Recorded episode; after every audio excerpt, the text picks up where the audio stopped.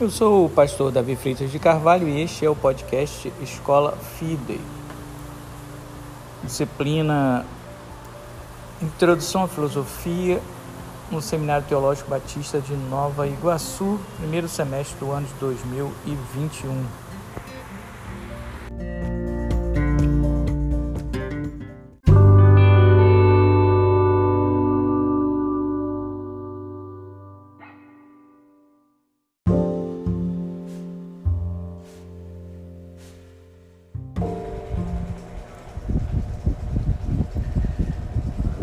Filosofia, aula 4, 9 de março de 2021.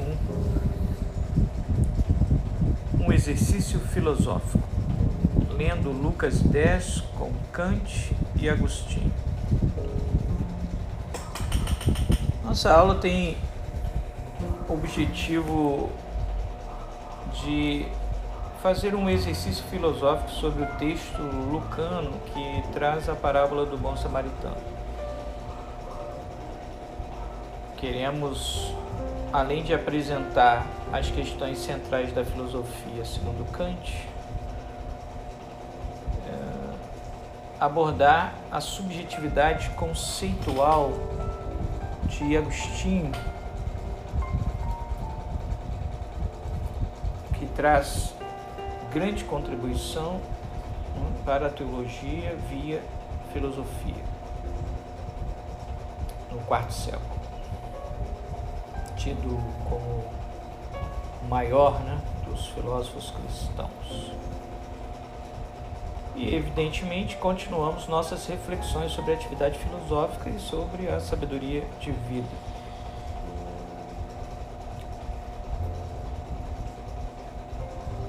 Agostinho viveu no século IV, 354 nasceu, morreu em 430. Nessa época, o imperador Constantino fim de sua conversão ao cristianismo e faz essa manobra política usando o cristianismo para consolidar-se no poder e esse fato trouxe para dentro do cristianismo uma miscigenação de costumes e culturas, quando ele traz para o calendário cristão as festas pagãs. Nessa época, Agostinho é, representa assim um momento virada na teologia. A trajetória de Agostinho não é muito fácil. Né? É... Antes de se tornar o teólogo Agostinho, um bispo de Pona, ele passou pelo maniqueísmo. Uh, maniqueísmo era uma forma de gnose, né? Comum a partir do segundo século. E isso influencia muito o pensamento de Agostinho inicialmente. Né? No maniqueísmo nós temos aí essa ideia, ideia de que a, essa, polarização, né? bem e mal, como duas forças iguais. Né? Isso é um problema grave, porque não, não há compatibilidade bem e mal, essa dualidade não existe no cristianismo. Deus não tem iguais.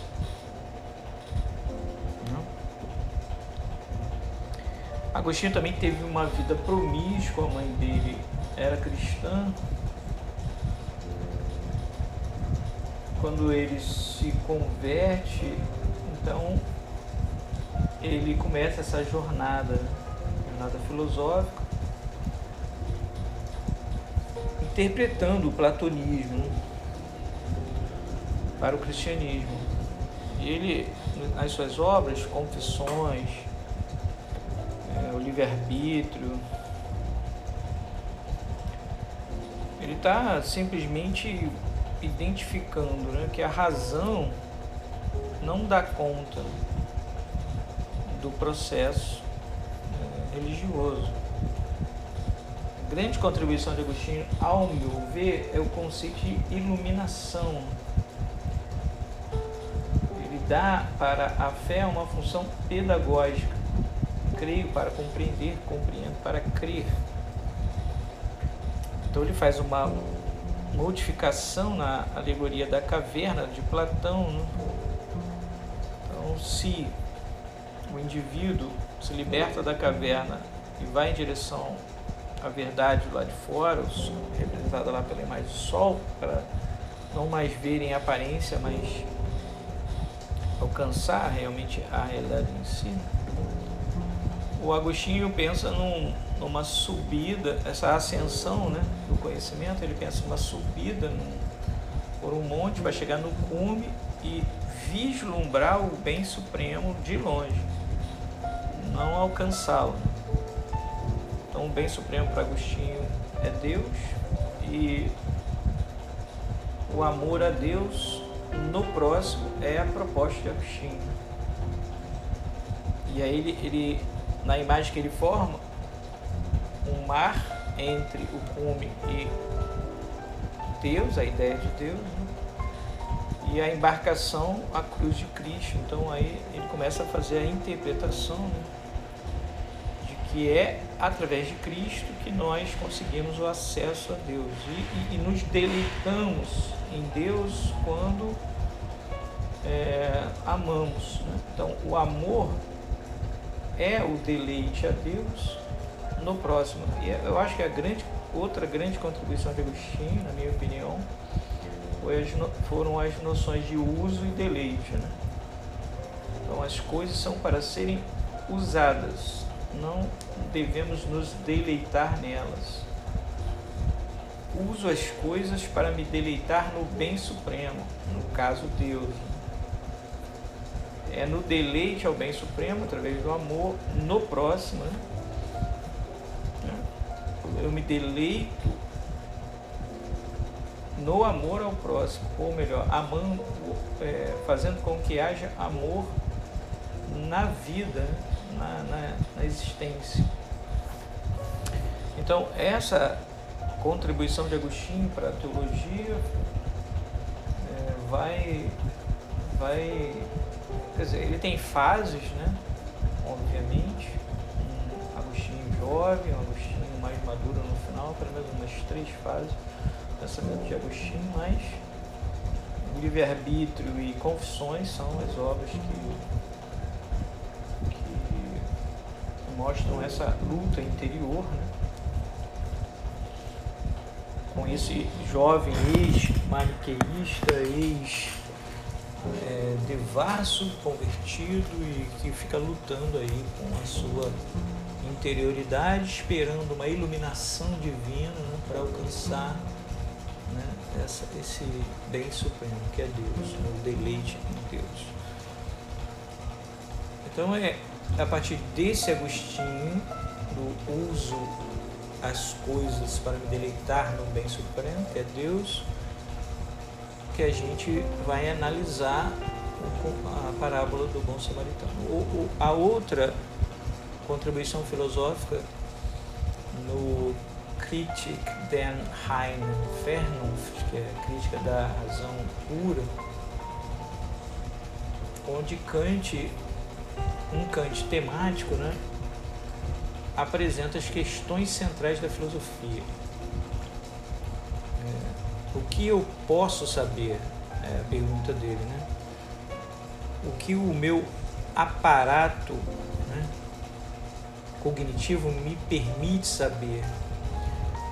Então, é, Kant é, é o personagem central para a filosofia moderna ele faz a síntese entre o empirismo britânico e o racionalismo. Né? Então ele vai dizer que as impressões no cheiro elas vêm nesse formato aí incompleto, mas através do entendimento, faculdade de julgar, nós estabelecemos conceitos. Então, conhecimento, conceito puro por. Sabe, é, filosofia é conhecimento puro por conceito para Kant. Então, existe um.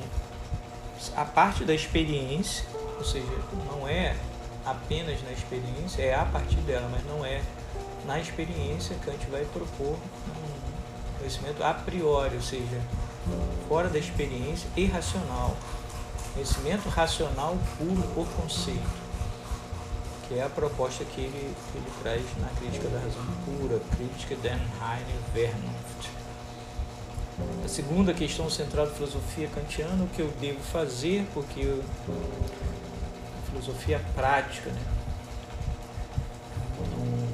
A filosofia teórica, eu pergunto pelas condições de possibilidade do conhecimento, na filosofia prática, dever, né?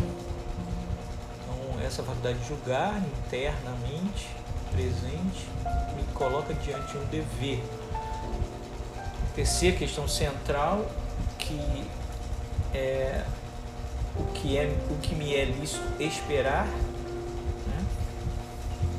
que é um aspecto tanto teórico quanto prático. E essas três questões vão formar aí o conceito homem, né? o que é o homem, enquanto ser racional de conhecimento puro por conceito, conhecimento racional puro por conceito, o que deve fazer o homem e o que o homem pode esperar. Então, esse Kant temático, as questões centrais da filosofia para Kant e Agostinho são os motes aí do da minha atividade, que é um exercício filosófico no, na parábola do bom samaritano. Então aqui, na época de Agostinho, tá, estão rolando várias interpretações alegóricas dessa, dessa história, né?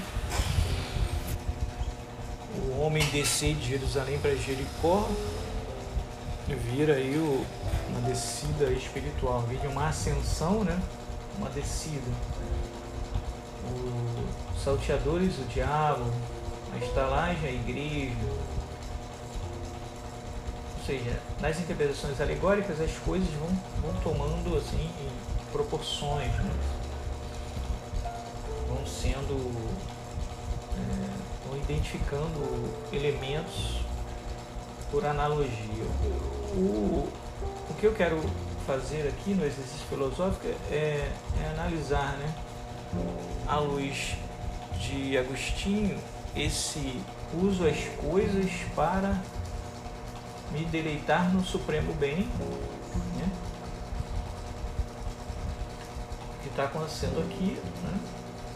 Existem aí elementos, é, coisas sendo utilizadas para uma resolução do problema e no gestual de se tornar o próximo, a gente encontra Deus. No próximo encontramos o deleite chamado amor a Deus. E no caso do Kant, pensar aqui nessa passagem né, as condições de conhecimento colocar aí, né, dentro do, da passagem, é, pensando a partir da, do, de quem está dialogando. Né? Então, por exemplo, se esses personagens que estão aqui são é, parabólicos, ou seja, não existem na realidade, mas vêm da história real para o texto pedagogicamente? Quem é que é real aqui nessa passagem? Quem é que quem, quem é que está em condições? Quem é que, que a gente poderia se perguntar quais são as condições de conhecimento dessas pessoas? São os interlocutores de Jesus e Jesus. Quais são as, condi as condições de possibilidade de conhecimento dos interlocutores de Jesus? Né? Estão limitados por que condições de possibilidades. Então tem uma tradição aqui, né, que Jesus apresenta mostrando levita, samaritano, ou seja, há toda uma religião judaica que se expressa através da autojustificação, que você faz coisas pelo próximo, mas em função de um código, uma obrigatoriedade é, de uma lei. Jesus aqui está fazendo uma reavaliação desse processo. Aqueles homens não tinham condições de possibilidade de entender o que Jesus estava dizendo é, de cara. Então Jesus é, precisa fazer, dar um choque neles. Né? Como é que Jesus deu esse choque? Como é que Jesus foi atrás do é, da análise do, da deontologia deles, do, do, dever de ajudar o próximo, né? que no caso a lei obriga. Jesus é, apresenta uma situação que, em que o sacerdote e o levita, seguidores da lei, não realizam aquilo que a lei diz dentro aí de suas é, condições de possibilidade. Né? Então, o sacerdote, por exemplo, se parasse para tocar naquele cara, teria que ficar uma semana sem, sem praticar a sua, sua atividade no, no templo. E ele come dali, né? Ali é um rodízio de sacerdotes, né? Uma semana sem, sem trabalhar, é, só por tocar no cara, porque a lei impede, o impede, né? Então, Estamos aqui falando filosoficamente de como esse sacerdote, porque está aprisionado à sua atividade legal, não toca no cara. Então, Jesus, esses dois indivíduos que estão colocados aqui por Jesus, são, estão aqui para fazer a reflexão sobre a deontologia da lei né, diante da necessidade.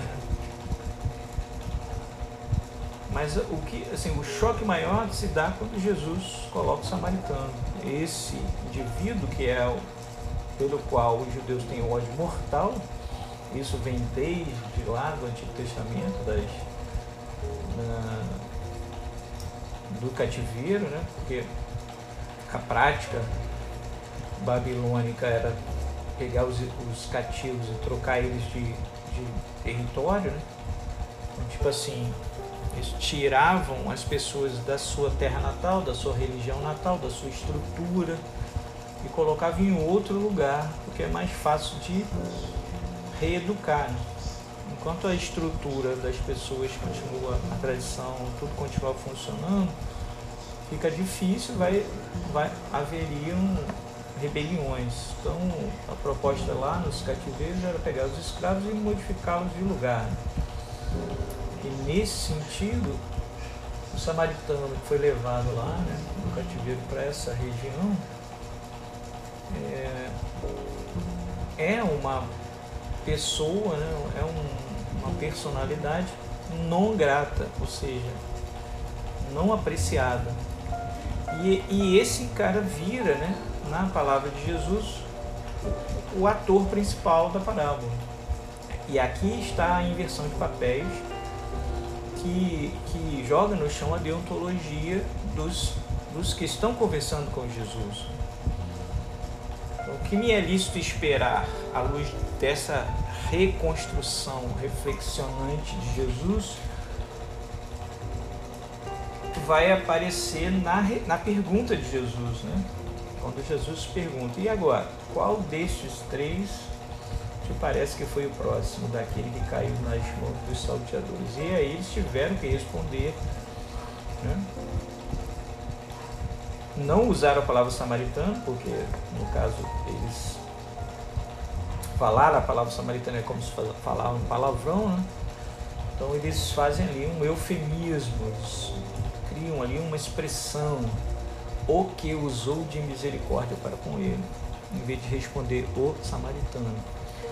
Mas o que usou de misericórdia para com ele se torna a resposta ao que é o homem, um ser é, que precisa aprender a usar de misericórdia. E na pergunta de Jesus, um ser que precisa se tornar o próximo. Então, em vez de enxergar o próximo lá, Jesus está perguntando quem foi o próximo. O próximo não está lá, o próximo sou eu.